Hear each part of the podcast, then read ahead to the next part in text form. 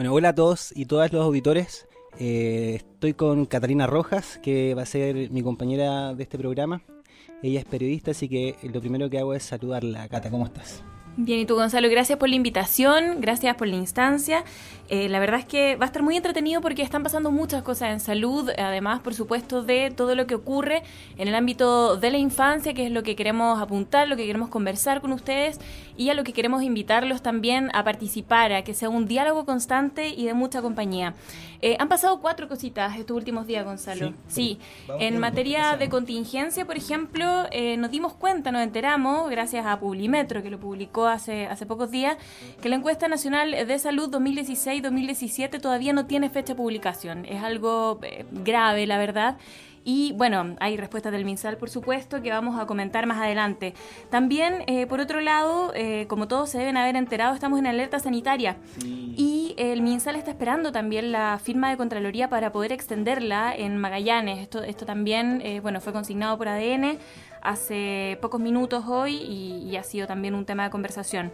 Por otro lado, em, los funcionarios de salud eh, en Magallanes tienen 18,8 días de permiso médico, lo cual también ha generado bastante polémica porque está por sobre el promedio, Gonzalo. cuánto es la media?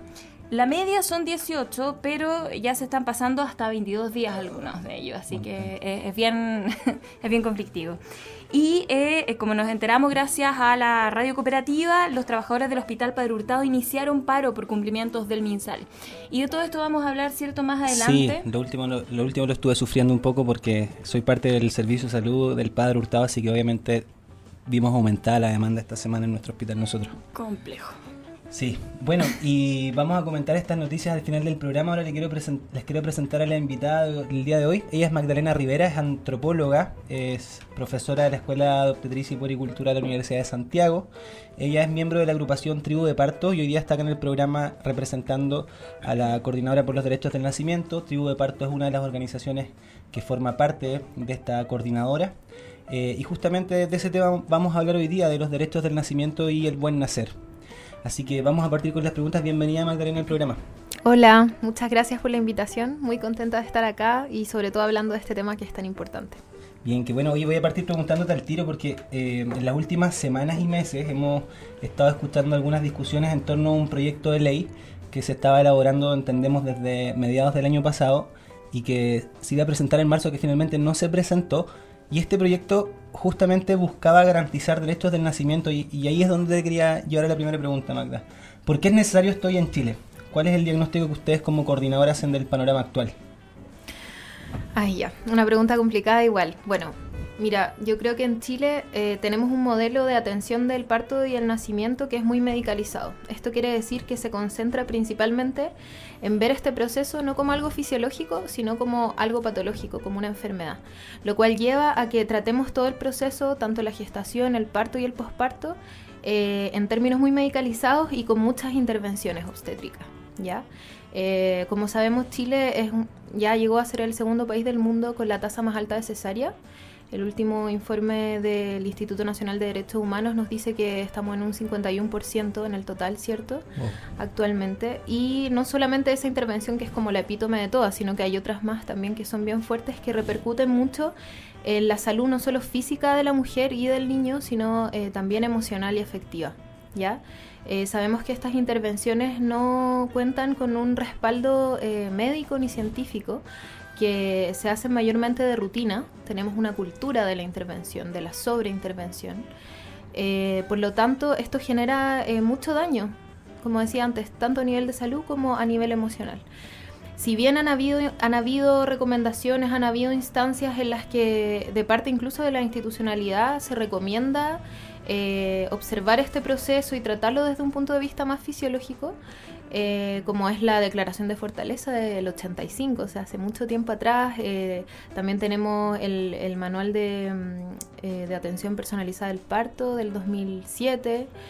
bueno, del ministerio. Del ministerio, claro, o sea, súper, súper institucional, que tiene muchas recomendaciones y evidencias que avalan esta visión más fisiológica y de, y de nota de intervención sobre el parto esta cultura de la intervención está tan arraigada en los profesionales de la salud y es tan fuerte y, es tan em, poco flexible, digamos, eh, que, que, no ha habido un cambio muy grande. Y, y, da la impresión que esa esta cultura finalmente traspasa a las mujeres porque, no sé, Cata, si tú has escuchado amigas que hablan de eh, primero cuando hablamos de la regla de que me enfermé, que es algo parecido a lo que pasa con el parto, que me voy a, me voy a mejorar, no sé si has escuchado esa sí, bastante, sí. bastante frecuente. ¿Esto traspasa finalmente a los...? O al revés, Gonzalo, como que las mujeres ya quieren dejar en el fondo esa frase de estoy, o sea, lo exigen, es como no estoy enferma. Claro, O sea, es, lo que, claro. es lo que estamos escuchando más ahora, Claro. el, el no estoy enferma. que Claro, igual, bueno, eso, eso también se puede ver en, en esto de, de parte de los profesionales de la salud, de clasificar la gestación en términos de riesgo, sí Claro. o sí. O sea, no siempre como mm, gestación de alto riesgo o y de bajo riesgo. Pero siempre hay riesgo. Siempre hay riesgo, claro, no, no, no existe la sin riesgo. Entonces, en ese sentido, eh, si bien existen estas recomendaciones y hemos avanzado, ya, ya hay ciertos, ciertas instituciones y ciertos espacios eh, que han avanzado hacia, hacia tomar estas recomendaciones de, de- de partos más respetuosos, de atención de la gestación con un enfoque psicoafectivo más integral, tomando en cuenta la emocionalidad de la mujer también. Eh, no hay como garantías al respecto. O sea, depende tanto de quién te toque como equipo de salud, depende tanto de la voluntad que tenga esa persona, eh, que no hay un respaldo realmente institucional para que los derechos eh, a la no violencia al final se cumplan. Pero, ¿qué, qué, qué es lo que hoy día ustedes como organización tratan de, de, de so- de pedir en este proyecto de ley? ¿Qué, qué es lo que quieren garantizar? ¿Qué, ¿Y qué es lo que pide la mujer hoy día con su Eh, familia? Bueno, son varios puntos. El, bueno, partiendo a, a- a tener el derecho a escoger cómo quiero que sea mi parto, en qué posición parir, poder tener derecho eh, a, a comer y a beber durante el proceso, a recibir eh, opciones para el alivio del dolor, no solamente farmacológicas, sino también no farmacológicas, a, a tener una- un momento de apego con el bebé en el momento del nacimiento, a no recibir intervenciones innecesarias, eh, a la protección de la lactancia en, el- en el- en las primeras horas de vida, eh, a un buen trato, o sea, un trato respetuoso en ese momento, que es algo que vemos como tan obvio, Sí. no es tan obvio. No, de hecho, estaba revisando un estudio que hicieron unas matronas de la Universidad de Chile y decía que al menos en el sistema público un tercio de las mujeres no está satisfecha con la atención que reciben los hospitales. Eh, no sé si el panorama es, mm, es muy distinto en el sistema privado. Ustedes como coordinadora hacen diferencias ahí porque en Chile tenemos un sistema mixto. Un 70% de los nacimientos ocurren en el sistema público y un 30% ocurre en el sistema privado y, y- y no sabemos mucho lo que ocurre en el sistema privado. Mira, en el sistema privado, en mi opinión, es aún más complejo porque existe esta ilusión de la elección. O sea, yo como mujer que tiene ISAPRE, en teoría puedo elegir eh, a, mi, a mi equipo de salud, lo cual me permite de cierta forma escoger, eh, en teoría, como personas que estén más alineadas con lo que yo quiero, ¿cierto? Buscar eh, estas opciones. Pero vemos que eso está coartado desde un principio. Bueno, uno, por- porque sabemos que los planes de salud igual tienen muchos límites, ¿no? Puede elegir cierta clínica, o sea, si ya en esa clínica no, no hay un equipo que tenga una tendencia a parto como más respetuoso, más, más personalizado, ya tu opción no existe, digamos. ¿Y existen hoy día instituciones en el sistema privado que garanticen esto? Eh, existen ciertas salas de atención integral del parto en algunas clínicas actualmente y ciertos equipos médicos que sí están pulsando por estos, este tipo de atención. Sí, a- existe. Pero en mi opinión em, no, es, no es tan amplio aún. No, no es, no es eh, un derecho, digamos, como para todas las mujeres. Y lo, lo otro que he visto mucho que pasa en el sistema privado es que en un inicio de la gestación sí se promueve mucho el, el tema de, de- de parto vaginal, de parto respeta- respetado, etcétera, pero ya cuando vamos llegando como al final de la gestación, un poco a las 37, 38 semanas, siempre van primando eh, otras como, mm, em, digamos, como Otros factores Otros factores, claro. otros factores eh, van que, que se vuelven más, más principales que la voluntad de la mujer.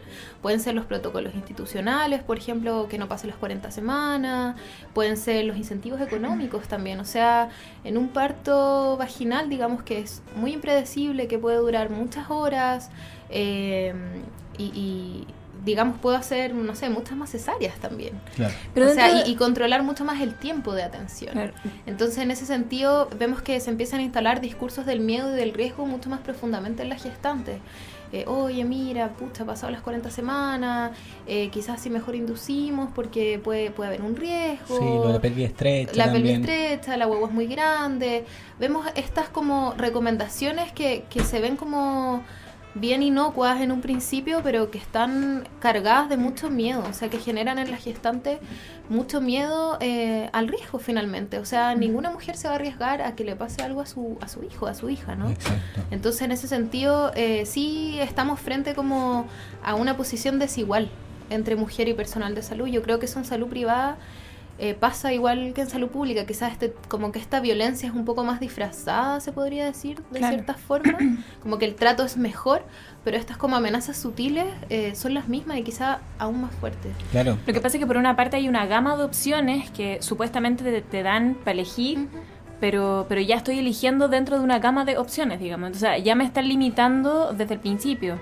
Ya estás eligiendo dentro de una cultura del miedo y de la negatividad del parto. Que no solamente, bueno, tampoco como para culpar de cierta forma solo al personal de salud, sino que es, es, toda la sociedad la que ve este proceso un poco de forma muy negativa. Vemos en los medios de comunicación, siempre que está muy asociado a un dolor muy fuerte, a que es terrible, a que es una emergencia.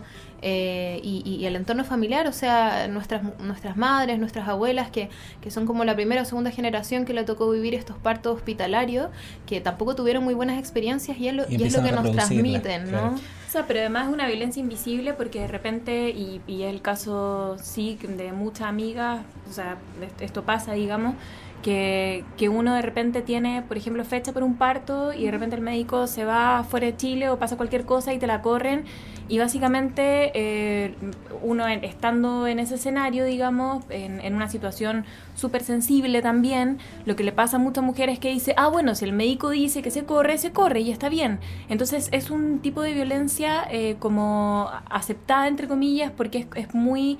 Eh, también tiene que ver con una confianza que se tiene con el profesional y, es un aprovechamiento brutal. O sea, yo creo que ahí está el problema de la asimetría en la, de información que hay en salud. Claro. Eh, eh, hay una confianza en el fondo que permite la violencia, mm. de alguna manera. Y también como ser súper selectivo con la información, o sea, yo al proponer este tipo de intervenciones siempre estoy apuntando como a que estoy como evitando el riesgo, pero tampoco explico eh, de forma correcta o, tan integralmente las consecuencias que también tienen estas intervenciones. Para nosotros actualmente como sociedad la cesárea es una opción más de parto, no se ve como una intervención, no se ve como un procedimiento para salvar la vida de un niño ante ciertas situaciones puntuales, sino que todo lo contrario, se, ve como... En el estudio, perdón. Se ve como un una opción, o sea, bueno, mira, en realidad quizás es mejor, me puedo programar, eh, no me va a doler, todos tienen esa idea, como que está exento de dolor. Y eso es porque hemos creado ciertos discursos en torno al parto vaginal y a la cesárea que, que son súper sesgados también, que tienen una intencionalidad. Claro. Ahora, yo creo que se está abriendo un poco la conversación. Hace, mm. alguna, hace algunas semanas se lanzó un libro, justamente lo, lo, desarrolló una antropóloga, que es la Michelle Sadler, con con la ilustradora Sol Díaz que tratan de normalizar todos estos discursos.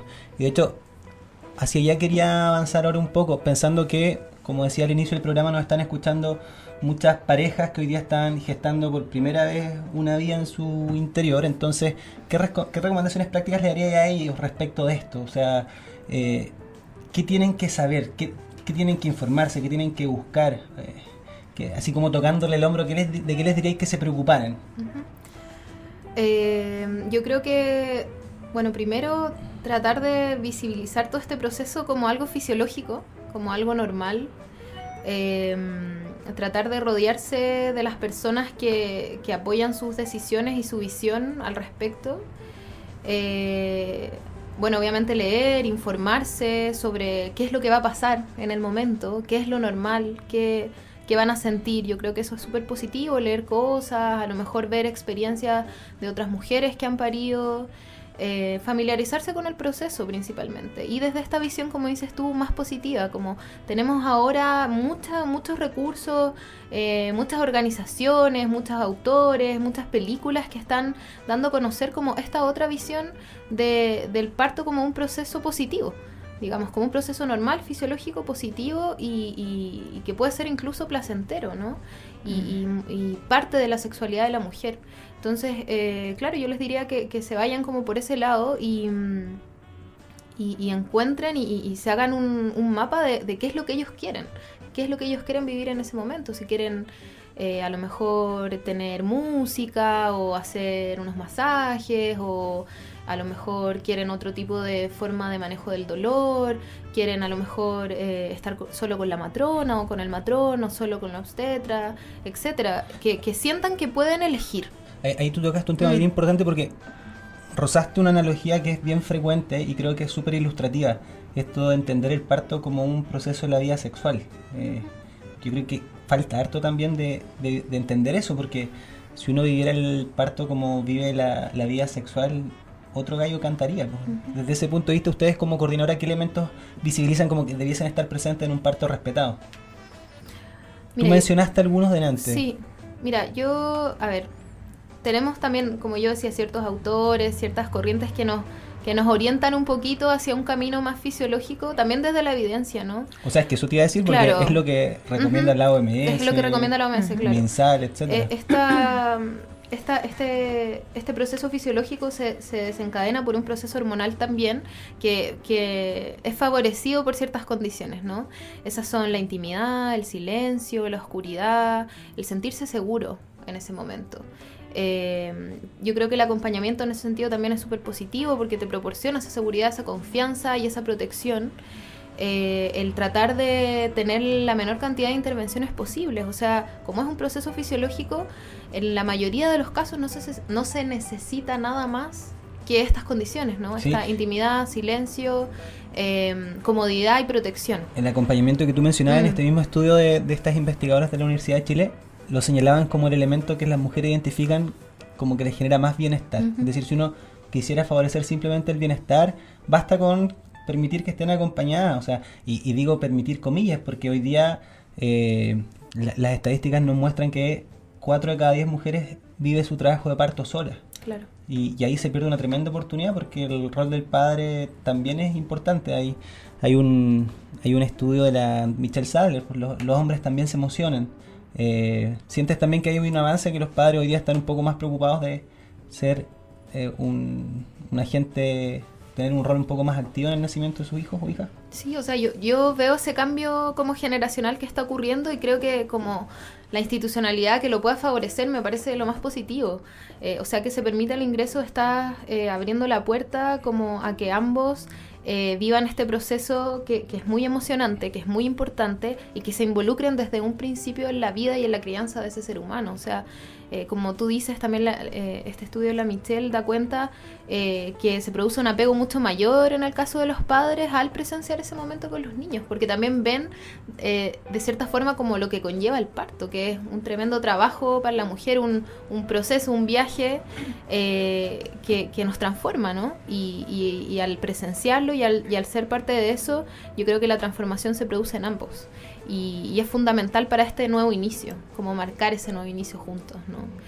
Em, y en ese sentido, como continuando un poco con, como, con qué necesitamos para, ese momento y, aparte de las, de las recomendaciones de, la OMS y, y, que podamos hacer, yo creo que lo más importante es tener claro que ahí la protagonista es la mujer y ella decide, ¿no? Y entonces poder como confiar en ese instinto, confiar en lo que ella quiere, en lo que ella necesita y ir en ese camino.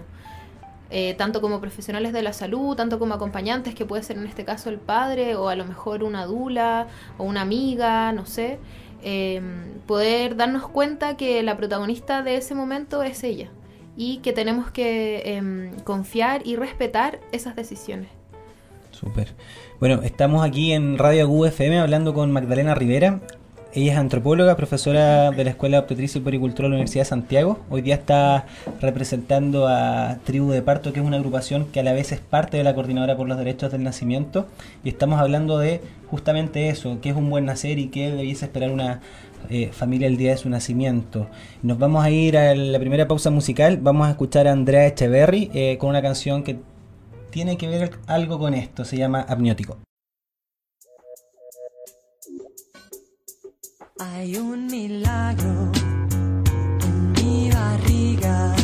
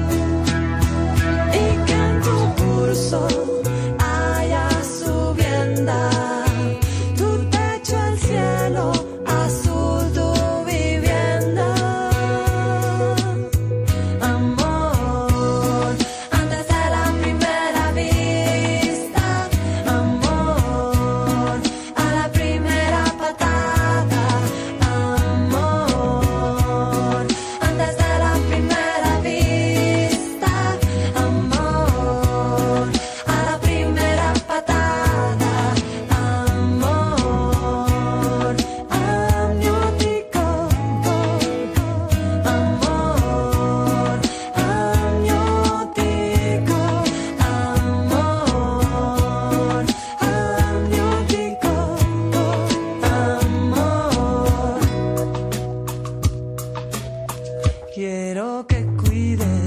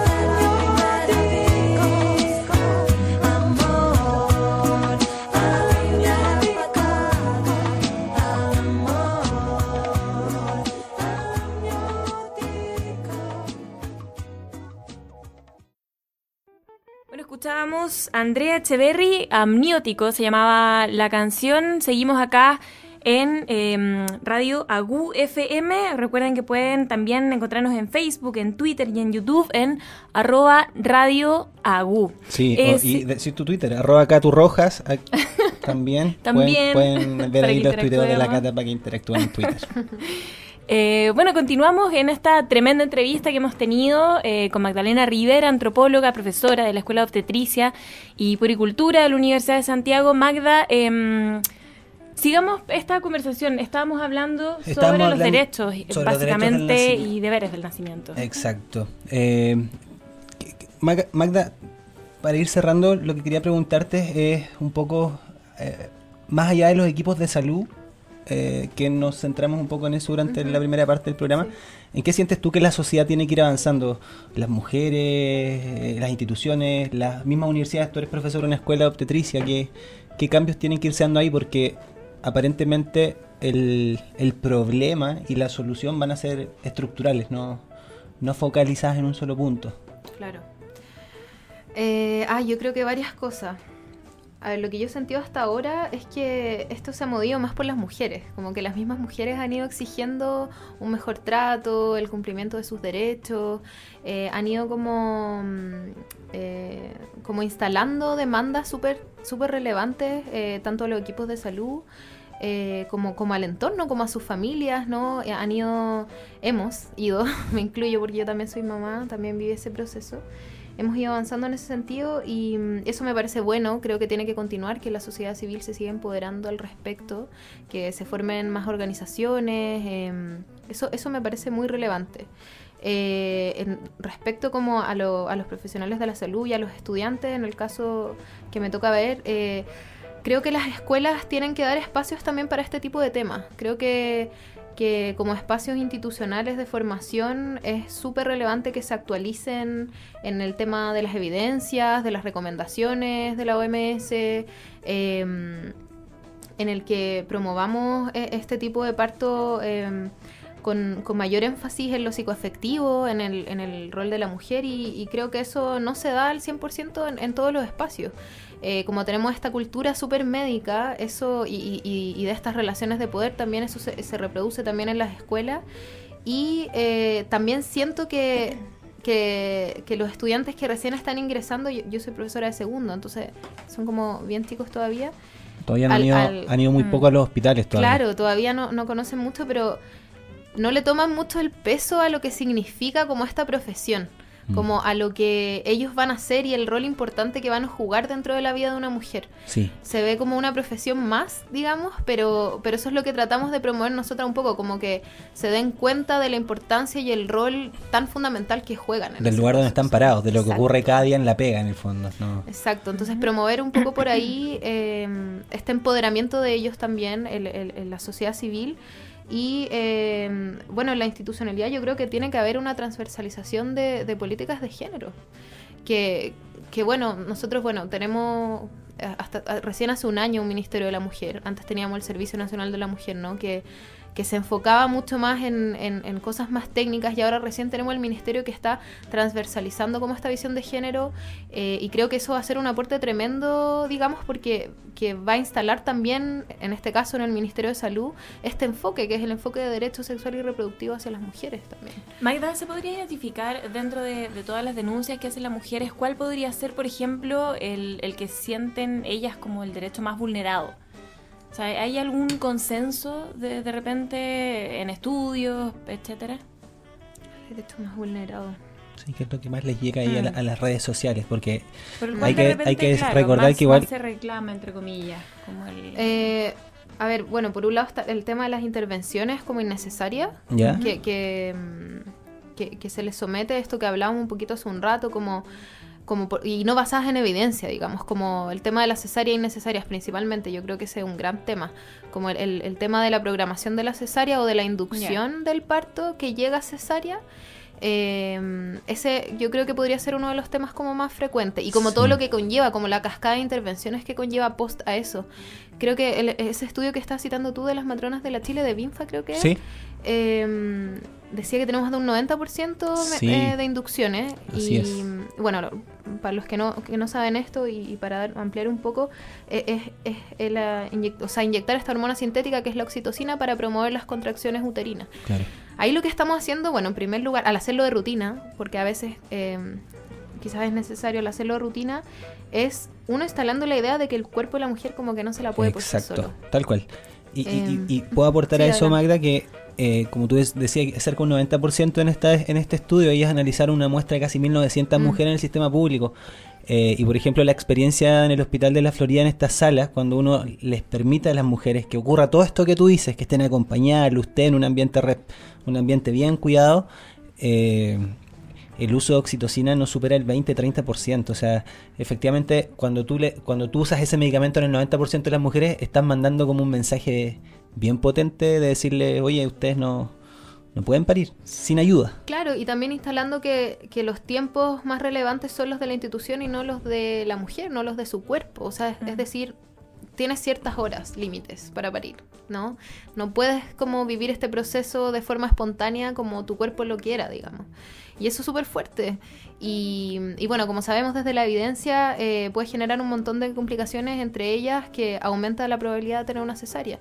Y al ya tener una cesárea... Eh, aumenta más el riesgo de cesárea aumenta Más el riesgo de cesárea futura, claro, es un círculo vicioso súper fuerte. Yo creo que eso podría ser uno. Y, y dentro de todo ese ambiente es como eh, la frustración de, de, no haber podido tener un proceso saludable de parto. Claro, porque todo esto que estamos hablando, la mujer se da cuenta harto después. Y eso eh, resulta a veces muy doloroso. Exacto, exactamente. O sea, tener expectativa, eh, el, tema de la cesárea que... O sea, ya la mitad de las mujeres le está pasando, digamos, la mitad de las mujeres que paren están teniendo una cesárea. Por ejemplo, se, se les separa de sus hijos al nacer, o sea, típico que, claro, se les acerca la carita como el primer momento, mm. pero luego ya se van y, y, no se les permite el apego, bueno, en algunos casos sí, pero son muy pocos. Y yo creo que ese punto es súper fuerte porque genera como... Eh, un tremendo, como una tremenda alteración en, el vínculo entre madre e hijo, que va a, repercutir como en, toda tu relación con tu hijo. O sea, no es algo solo del momento, sino que puede seguir mucho tiempo. Sí, de hecho, a quienes nos están escuchando de este punto que mencionó la Magda, eh, vínculo, apego, piel con piel, vamos a profundizar en otro programa, así que en otro programa, perdón, así que estén atentos a lo que a los siguientes capítulos, porque de todos estos temas vamos a hablar, si finalmente de esto se, se trata el programa.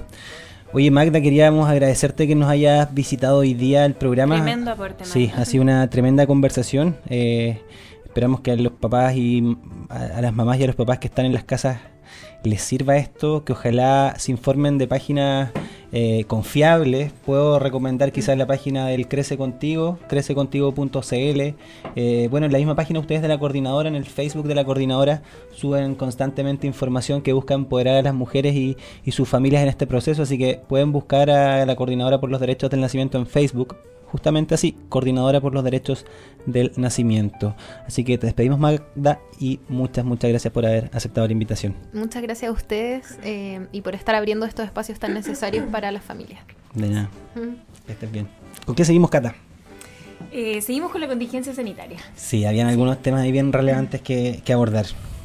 Está muy entretenida, está entretenida pero trágica, digamos. Sí. Ese doble estándar sanitario chileno de décadas. Sí, porque estamos acostumbrados, es verdad, se, se empieza a acercar junio, por ejemplo, y nos acostumbramos a ver eh, las urgencias infantiles, pero copadísimas. Y, y justamente tú tenías ahí, ahí una noticia, una noticia sobre este tema.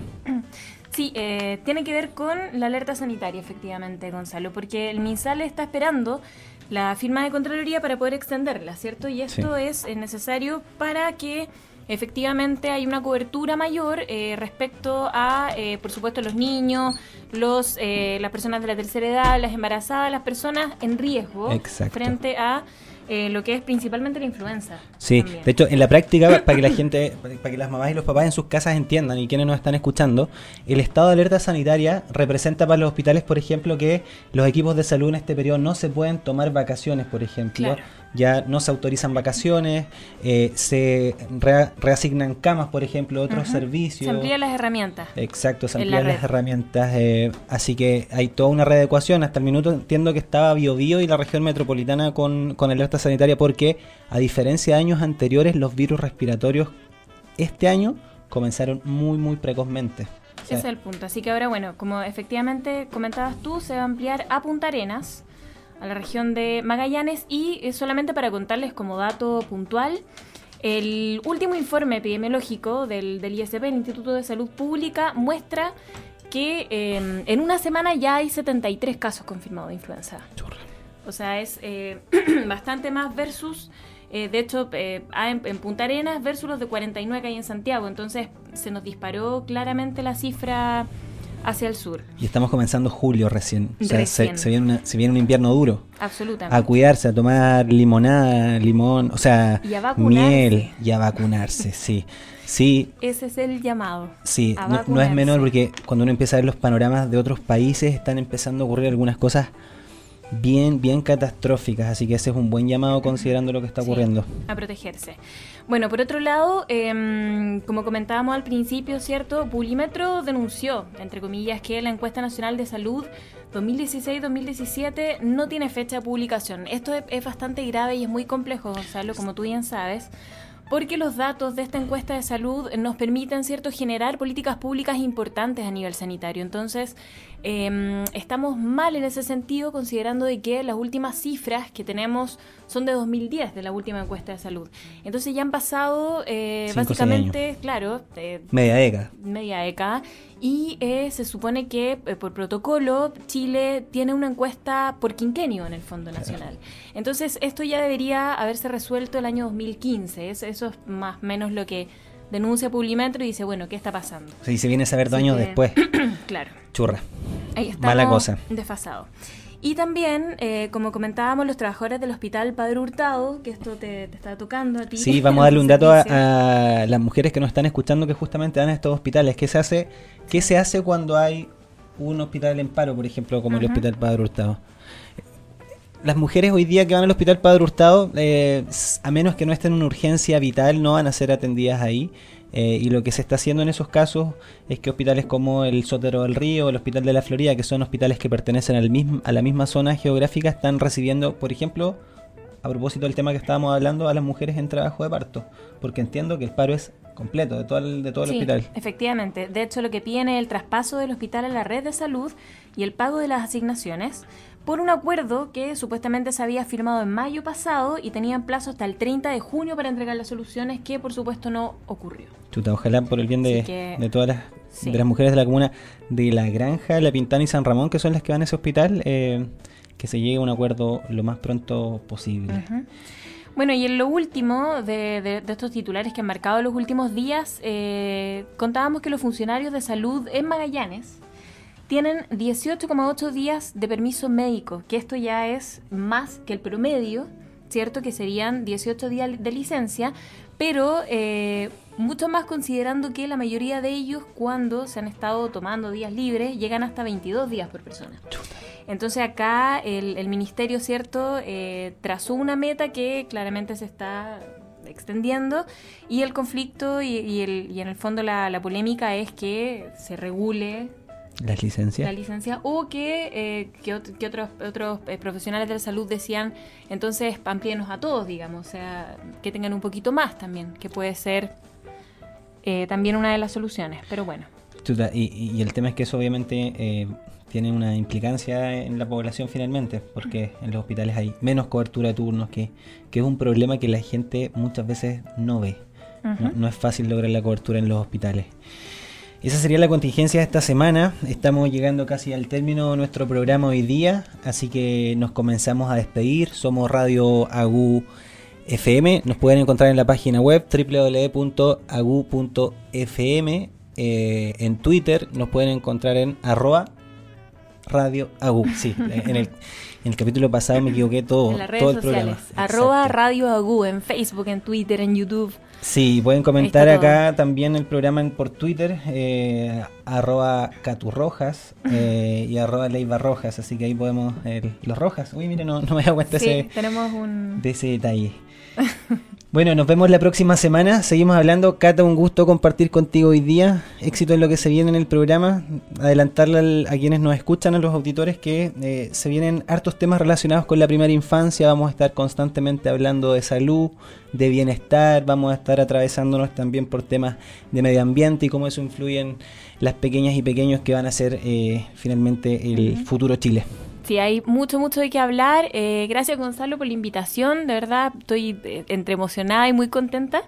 Así que, Napo, nos seguimos escuchando, nos seguimos compartiendo a través de las redes y eso. Sí, nos, de- nos despedimos también y agradecemos al equipo que está fuera de micrófonos, ¿verdad? Que todo el rato nos dice que nos acerquemos al micrófono y nos va señalando el tiempo. Así que saludos a El ellos, apoyo. saludos a todos en su casa, nos vemos la próxima semana. Chao. Chau, chau.